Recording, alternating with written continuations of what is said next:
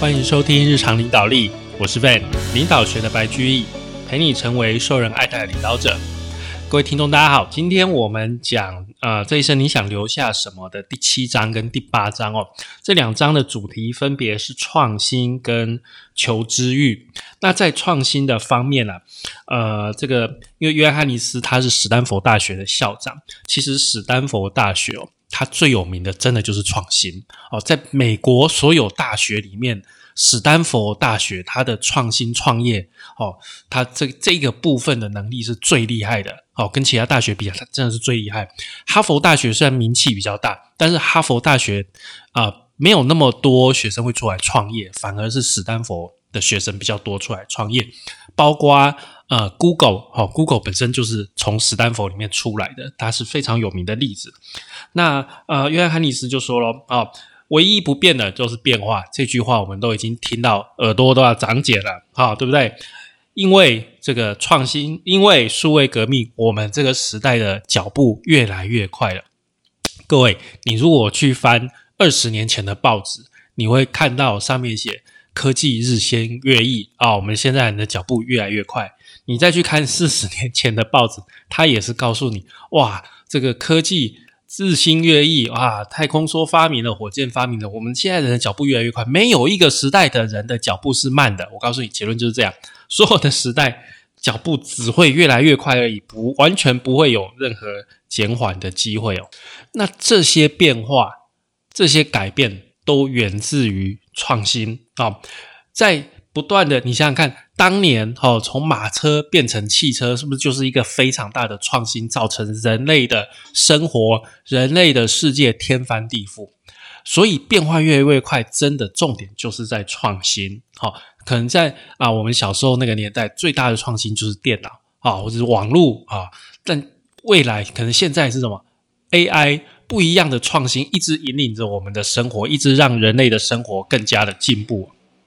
那在史丹佛大学，约翰·汉尼斯他就特别跟我们分析说，大学啊，还有产业界，因为史坦福大学跟戏谷有良好的关系，所以他们就会去，他就想要跟大家分享这个 spin off，就是说，呃，在学校里面的创新，然后呢，变成企业里面真正能够赚钱的创新，还有他去比较说学校跟企业。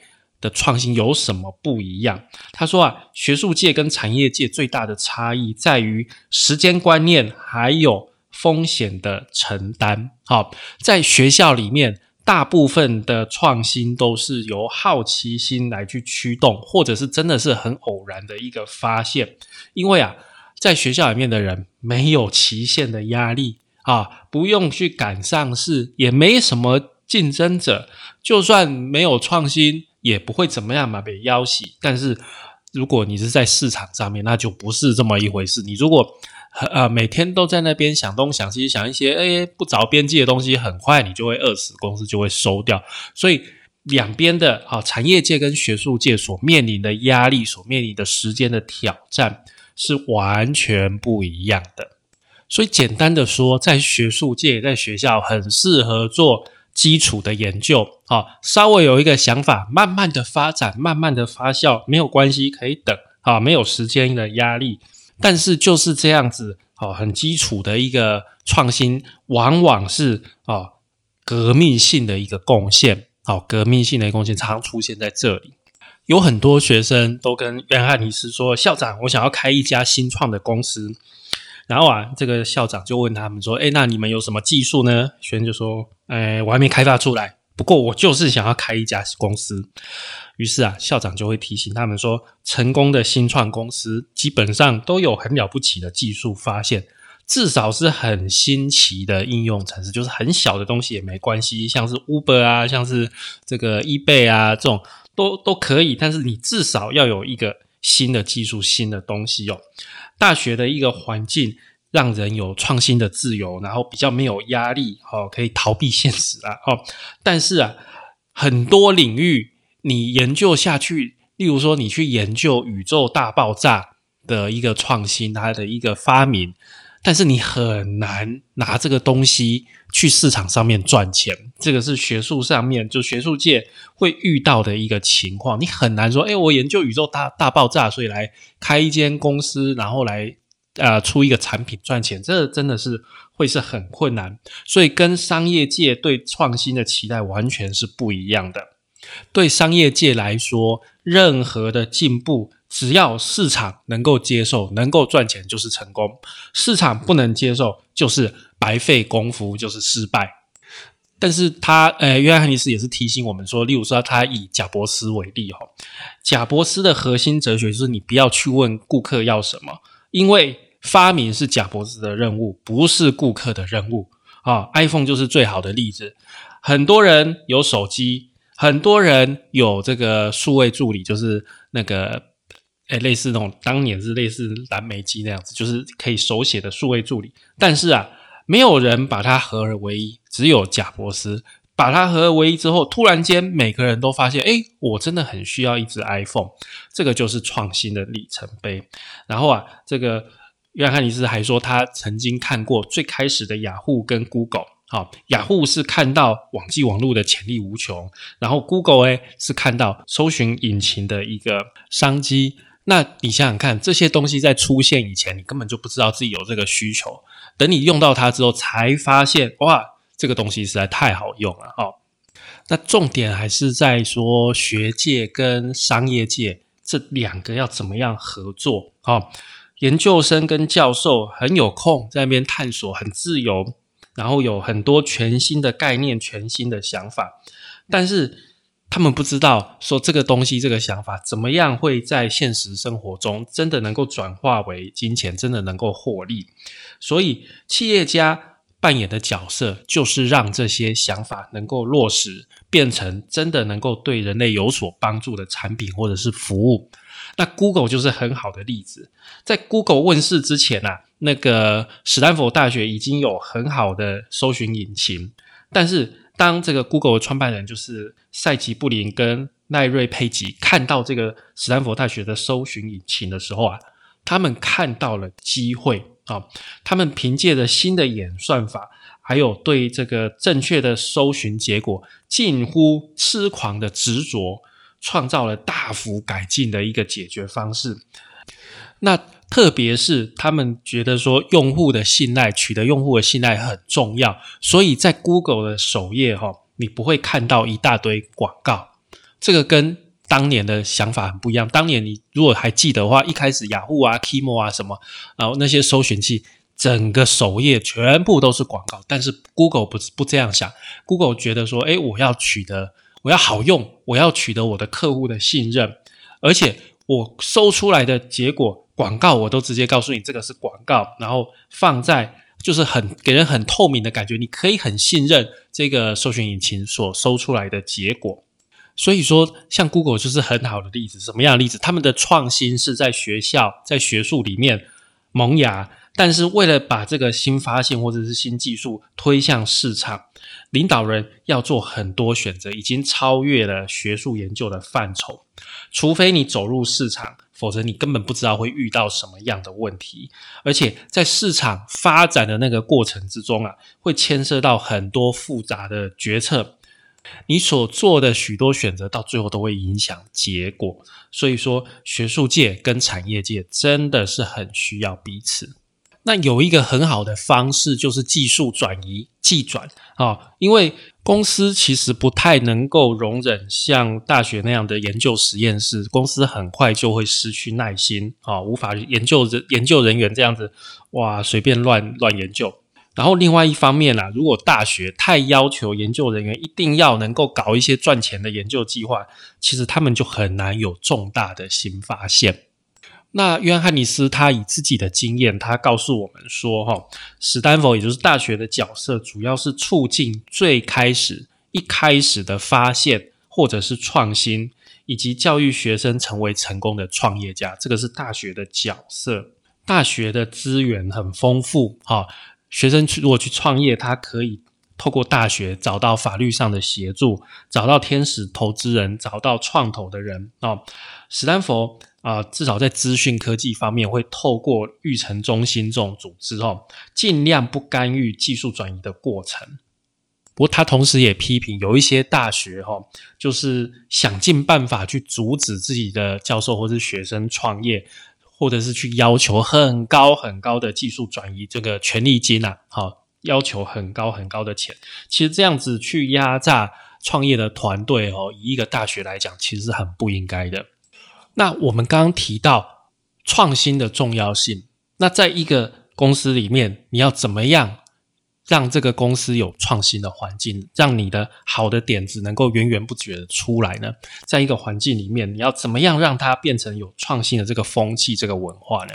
以 Google 来说，就是有百分之二十的时间，其实这个跟水眼也是一样。呃，Google 希望员工要留二十百分之二十的时间发挥创造力，去想、去思考、去研究什么样的计划能够对公司带来利益。好，那这些做法让 Google 这个这个公司更加的有创造力跟创新的精神。很多公司在创业的时候都非常有创新能力好，因为一开始创业嘛，好创新那是他们存在的原因。但是啊，到了某个时间点，好，通常是公司大到一个规模或者是上市之后啊，领导人就会把焦点放在守成。哦，让现在的产品更深入市场，去满足投资人短期的利益。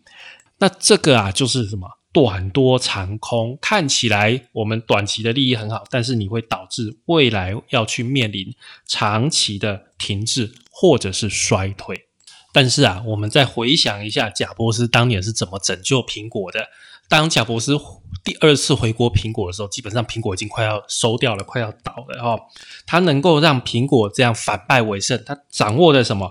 他就是掌握了几项所谓的优势。首先呢，他在回去的那个时机，公司已经面临很大的难关，公司完全没有办法创新。所以，第一个，他的股东、他的顾客都愿意冒险，哦，都愿意冒险，他的投资人都愿意冒险。而刚好贾伯斯一直以来为自己的打造的形象就是拼命的创新，所以不管是员工，不管是投资人哈，不管是顾客，都对他有这样的期待，就是啊，这个人回来一定会拼了老命在做创新，一定会做新的东西。所以从他回来苹果的第一天，就要让准备要让全世界的人都知道，说苹果不止。要产品创新，甚至要努力于其他的创新，所以他们后来是呃产生了线上音乐商店 iTunes 啊，还有应用程式商店 App Stores。那以企业史上创新的程度来说，苹果真的当年真的是非常的厉害。不过你要想想看，从贾伯斯回到苹果到第一部 iPhone 问世，中间花了十年的时间哦。他并不是一回来马上就哇，不就把 iPhone 做出来，隔了十年哦，第一代的 iPhone 哦。那他的成功秘诀是什么？他督促公司创新，他奖励创新，而且让所有的利害关系人，包括员工啊、顾客啊、哈投资人都做好心理准备。更重要的是，你一定要说服高阶团队还有董事会。你如果继续这样子安于现状。安于现状下去，温系的这个公司一定会倒掉的。你一定要有这个觉悟，让大家愿意来去冒险。那当然，你在创新，你在冒险，一定会有失败，这个是免不掉的啊。那只是说，我们要去想说，我们要怎么样尽快的从失败中复原，然后能够去接受失败。好，你不可能为了又要创新，然后又要不失败，那个是不可能。然后又要什么都好，那个是不可能的事情了。最后啊，这个。呃，约翰汉尼斯提醒我们说，有的时候这个创新啊，这些新的想法是来自于局外人，好，有的时候是来自于局外人。在两千零二年的时候，他们啊，斯坦福大学开始在讨论史丹佛挑战这个架构这个事情。这个这个计划是说，诶，未来二十年我们要怎么样去发展？我们。斯坦福大学从过去经常不会进到前二十名的大学，到现在哇，我们都是全美前五名的顶尖大学。这样子，我们已经达成这样子的成绩了，那我们要怎么样超越这个成绩呢？他们就回顾说，那过去我们到底是怎么办到的？好，这个时候啊，哎，各位你要了解，斯坦福大学它强的是什么？理工学院，但是啊，法学院的院长，好，凯撒琳苏利文就讲了一句话，他说，这个是因为。我们学校知道要在哪里投资，可以让工学院跟科学的系所成长，还把医学院从旧金山搬到校本部，然后扩充生物科学的基础研究。另外，还建造史丹佛直线加速器中心，那个是我们世界上最大的原子急迫器。从这个用这个急迫剂，我们拿下好几个诺贝尔奖，这个都是非常重要的策略计划，也是很大的赌注，彻底改变了这所大学的未来。所以你看看，哎，我们斯坦福大学在发展的是工学院、科理学院啊，工科、理科，还有生物啊，医学院，还有这些诺贝尔奖，这个这个是物理先进物理。但是啊，这一番见解是法学院的院长说出来的，所以有的时候啊。当局者迷啊，让一个局外人来点破这个、这个、这个、这个迷雾，也是一个很好的创新的来源的方式哦。好的，那接下来我们讲第八章哦，求知欲、终身学习的重要性。据说啊，总统办公室的人都有这样的说法，就是一个人只要当选总统，就不再学习了。国家的元首地位很独特啊，责任非常的大。高不可攀，因此几乎没有办法学习新的东西。所以也有很多人会觉得说，很多大型组织的领导人也是一样啦。确实啦，有些领导人是这样，但是啊，约翰尼斯说我不信这一套。我觉得领导人能够学习，而且必须要学习。你要研究跟自己角色、跟自己的领域相关的主题，还有感兴趣的东西，让你面面俱到，成为一个知识丰富的人。当然啦，你。当上领导人，大概没有时间去专精某一个领域的知识，最多只能稍微了解。好，如果你在走向领导的路上，然后透过多年的训练，在这个领域已经耕耘很深之后，当你当上领导人之后，或许会觉得说啊，要再学习新东西实在是很困难。但是你要接受这样的情况，因为你现在的专业是领导人。那除了你要增加领导的技能之外，你其实还是要去追求新的知识，与时俱进，尤其是对组织有影响的领域。以他来讲，他觉得以他的身份，他史丹佛大学，他应该要去了解干细胞，要去了解人工智慧，要去了解神经科学，因为这些领域对他来讲是。在他的职务上面，他会去需要了解这些东西，所以你要去想一下你自己的领域、你的工作、你的职位，什么东西、什么趋势、哪一些薪资，你是必须要去了解的。那你的目标不是去精通这些东西，不是去学说，哎，我把干细胞。学到很专精，不是我我我不是要去把学习人工智慧有办法用程式写出一个人工智慧，你不是要去学习这种东西，你是要学什么？你是要去学习足够的知识，足够到怎么样，能够向这些领域的专家提出很好很巧妙的问题，然后借由这些问题去塑造你的世界观，还有你的组织的视野，因为你要带领别人，你要要要比别人更往前的去看这一步。你要有办法去判断这个东西值不值得投资，你要研究到什么程度呢？你啊，有的时候你需要提出一些问题，然后可以用通俗的话去说说，哎，这种技术的怎么样运作啊，是怎么样？然后还有这种技术为什么很重要？然后还有它的一些重大进展，你有办法去做这些，那就是可以了。你不需要专精到这个东西整个都会哈，因为呢。你要学的领域实在是太多了啊，不可能每个领域都专精，这不可能的事情啊。那最后就是读书啦，阅读啊，阅读是非常重要的一个事情。因为汉尼斯说他从小就喜欢阅读百科全书，这个这个兴趣也是蛮可怕的哦。就像我们小朋友喜欢翻字典一样，这个兴趣都是非常的可怕啊。但是，一直到他他今天，他还是非常喜欢阅读，好，非常喜欢透过读书来学习。他觉得这样的学习能够让生活充满乐趣。最重要就是说，哈，当你成为了一个领导者的时候，成为一个领导人，你很难去跟其他的领导人去讨论领导的呃想法。好，很领导的心法，所以很多时候你去阅读其他领导者的传记，好像在书里面跟这些人讨论，好，跟这些人古人交朋友，这个是对一个领导人来讲非常重要的养分。你从阅读这些传记里面，你可以看到，哎，当初丘吉尔面对这么困难的，哦，当初林肯面对这么艰困的环境，哎，他们都过去了。哦，他们都过关了，他们挑战这么困难，他们还是过关了。诶，那我是不是也有机会？我的困难没这么难呢，对不对？我眼前的困难会跟南北战争比起来，跟二次世界大战比起来还要难吗？好像也不会，对不对？所以我们也是会有一些信心，然后啊，去看一看别人失败的经验，到底他是为什么失败？我们有没有一些可以借鉴的啊地方？你做事做一件事情成功了，接受别人的赞美，那个是很容易。但是啊，失败了，你要承认错误，而且承担这个责任，那个是很困难的事情。所以常常很多领导人就会把失败怎么样丢给下属，给他们背黑锅。但是这样子其实是对你身呃身为一个领导人的伤害，对你的名声、你的信誉其实是伤害很大的。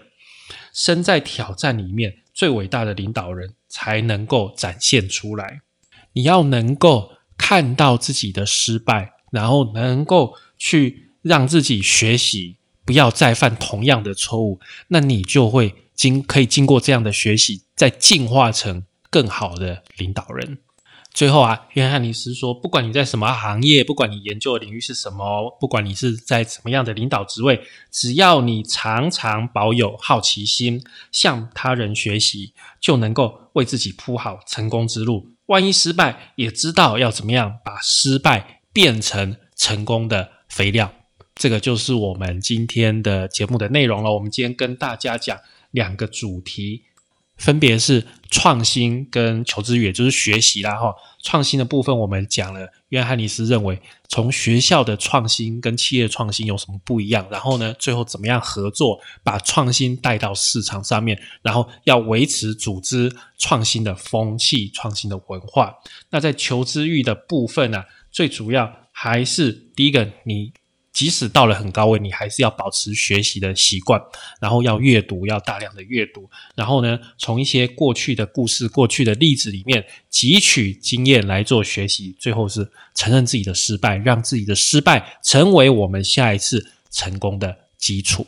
好，感谢您的收听与追踪。请帮我们在 Apple Podcast 的评分与留言，也欢迎追踪我们的 FB 粉丝团日常空格领导力以及 IG，我们的 IG 账号是 lead to C Podcast 日常领导力。我们下次再会喽，拜拜。